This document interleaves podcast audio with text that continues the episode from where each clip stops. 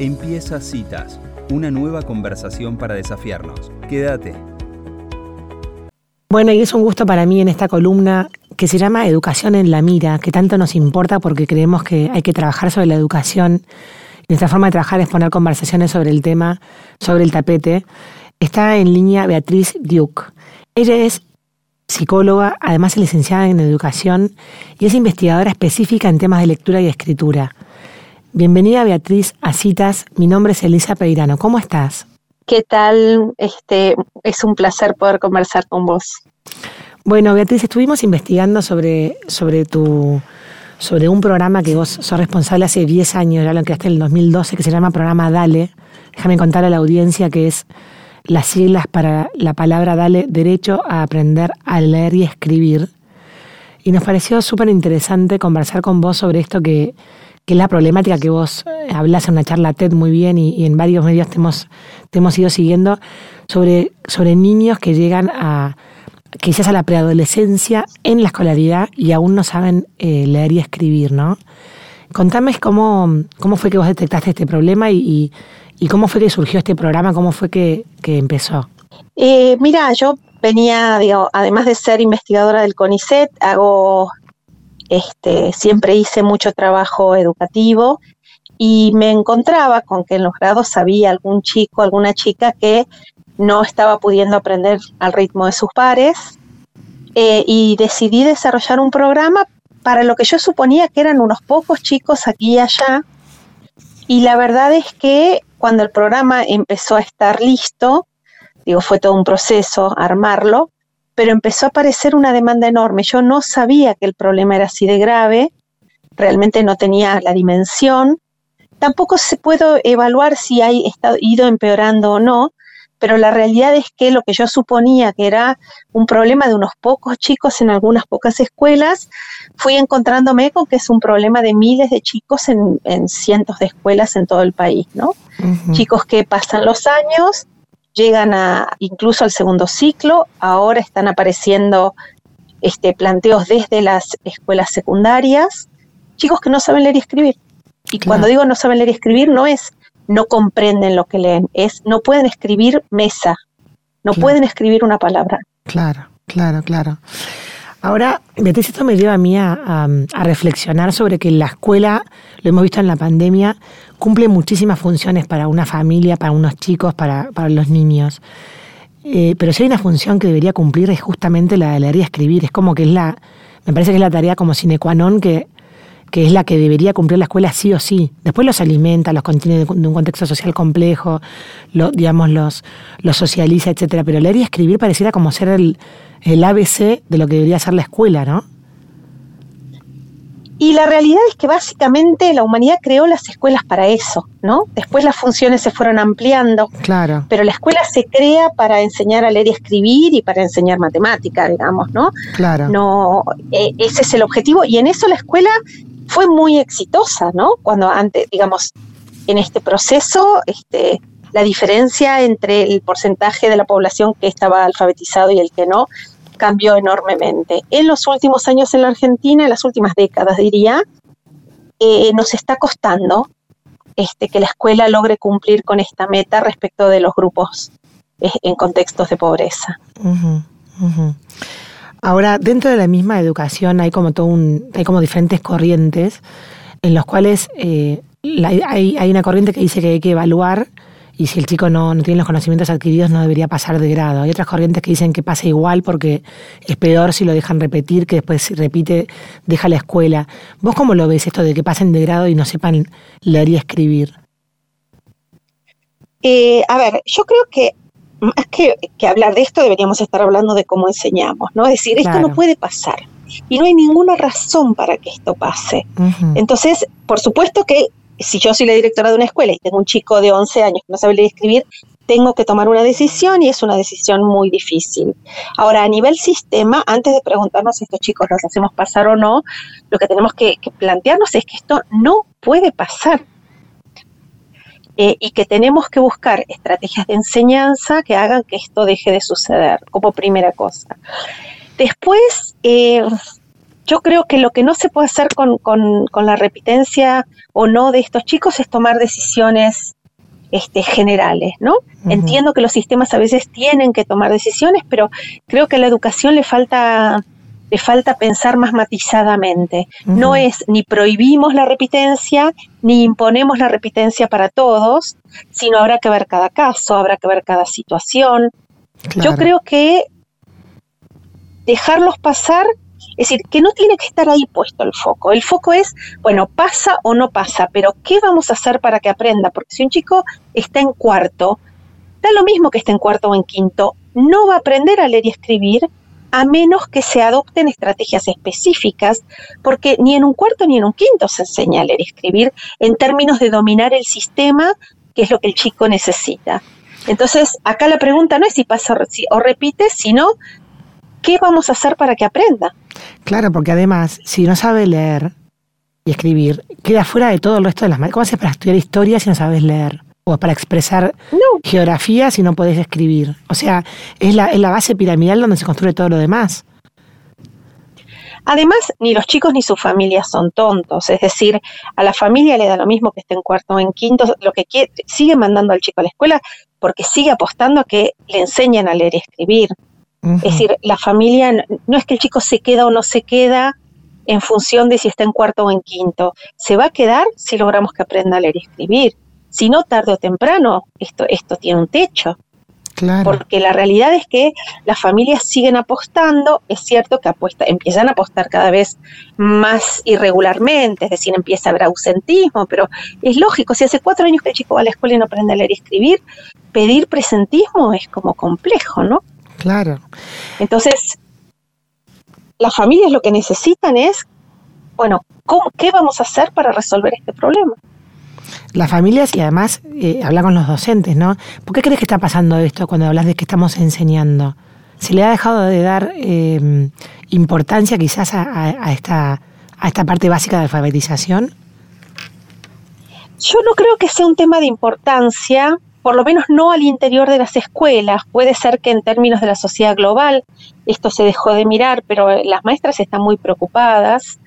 En el campo de la alfabetización hay mucho ruido, entonces una de las cosas que les pasa a los docentes es que tienen un enorme desconcierto, eh, pero básicamente hace 30 años se planteó que no hacía falta tener un método de enseñanza de la lectura y la escritura, Mm. porque con el hecho de que hubiera textos en el aula y situaciones de lectura y la escritura, los chicos iban a aprender.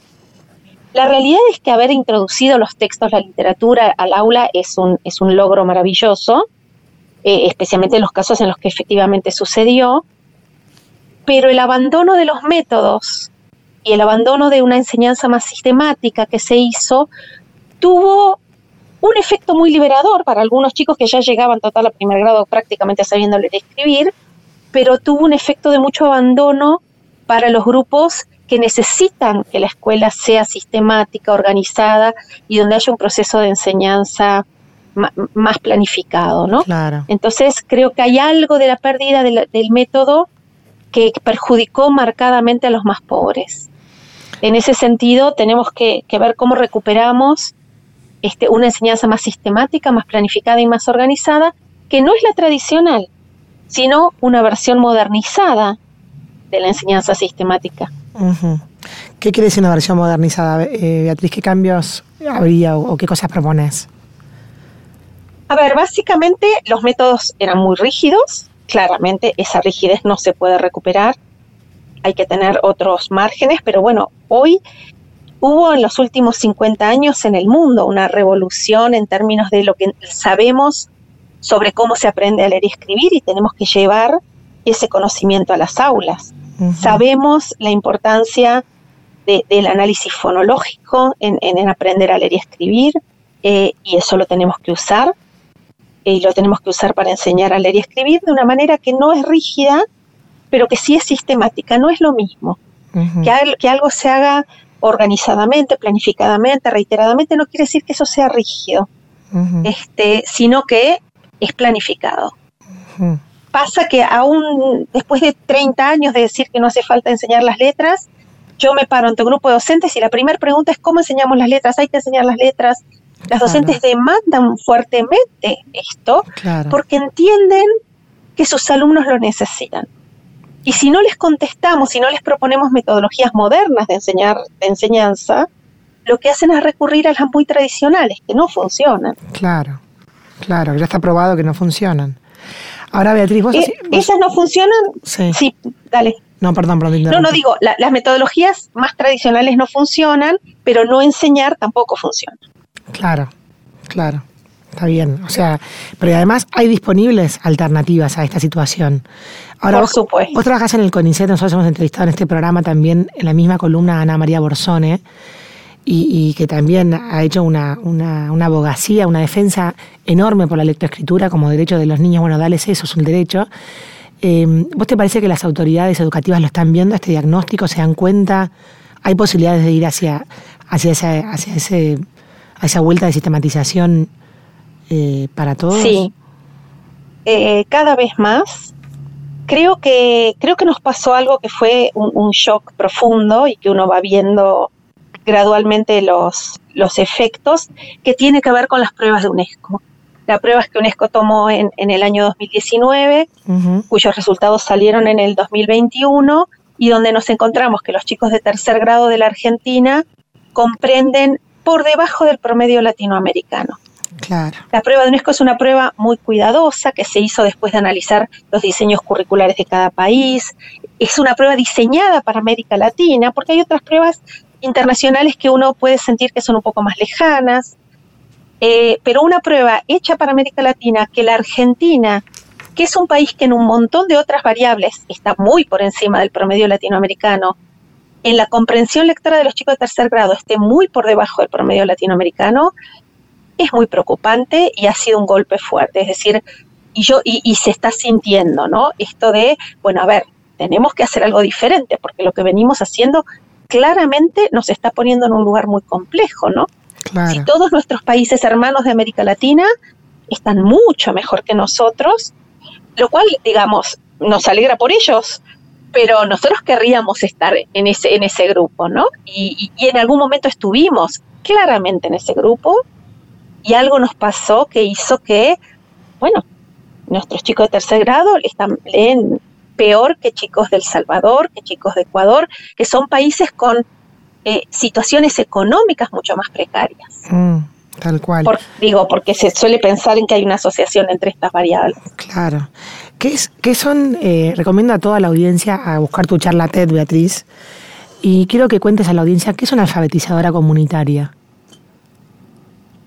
Este, a ver, el, concepto de alfabetizadora comunitaria es un concepto que, elaboramos cuando trabajamos con mujeres titulares de derechos del programa Ellas Hacen, porque que son mujeres que habían terminado la escuela secundaria en el programa Fines y que seguían participando de instancias de trabajo en sus comunidades y que aprendieron a implementar la propuesta DALE para ayudar a, los chicos, a las chicas de sus comunidades, de sus barrios, a aprender a leer y escribir, ¿no? Entonces la idea es, la idea es ayudar a la escuela.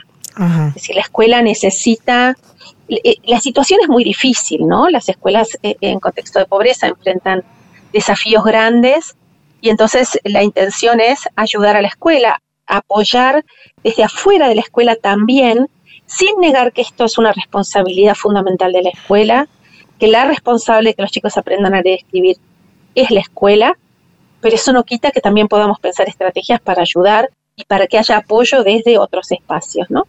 Entonces, esta fue un poco la intención. Buenísimo, Beatriz. ¿Y querés, eh, antes de terminar, contar en qué consiste la propuesta Dale? O sea, ustedes trabajan articuladamente con escuelas. ¿Alguien puede eh, contactarlos para, si escuchan esta nota, para que ayuden en alguna institución? ¿Cómo sería la implementación del programa que ustedes proponen?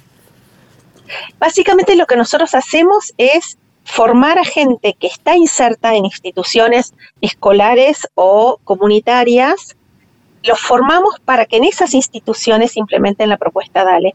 No es que nosotros la implementamos directamente, sino que formamos a otros. Hay ah. cursos virtuales este, que, que donde básicamente lo que tratamos es de transmitir una metodología de trabajo que ha demostrado ser muy eficaz para, colaborar en estos procesos.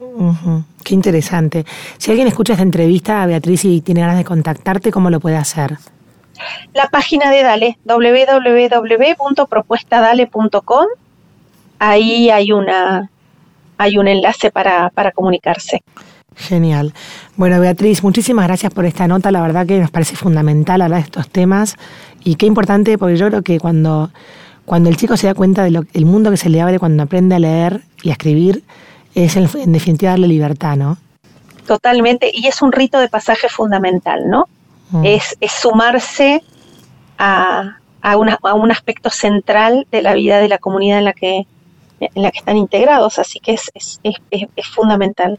Y no aprender produce un enorme sufrimiento, y ese sufrimiento se lo tenemos que evitar a los chicos. Total, están en su derecho de no tener que vivirlo, ¿no? Exactamente, absolutamente. Muchísimas gracias Beatriz Duke por esta entrevista. Muchísimas gracias a vos, un placer. Adiós. Bueno, y así pasaba Beatriz Duke, esta investigadora de CONICET, eh, eh, una genia licenciada en educación, contando sobre su programa Dale.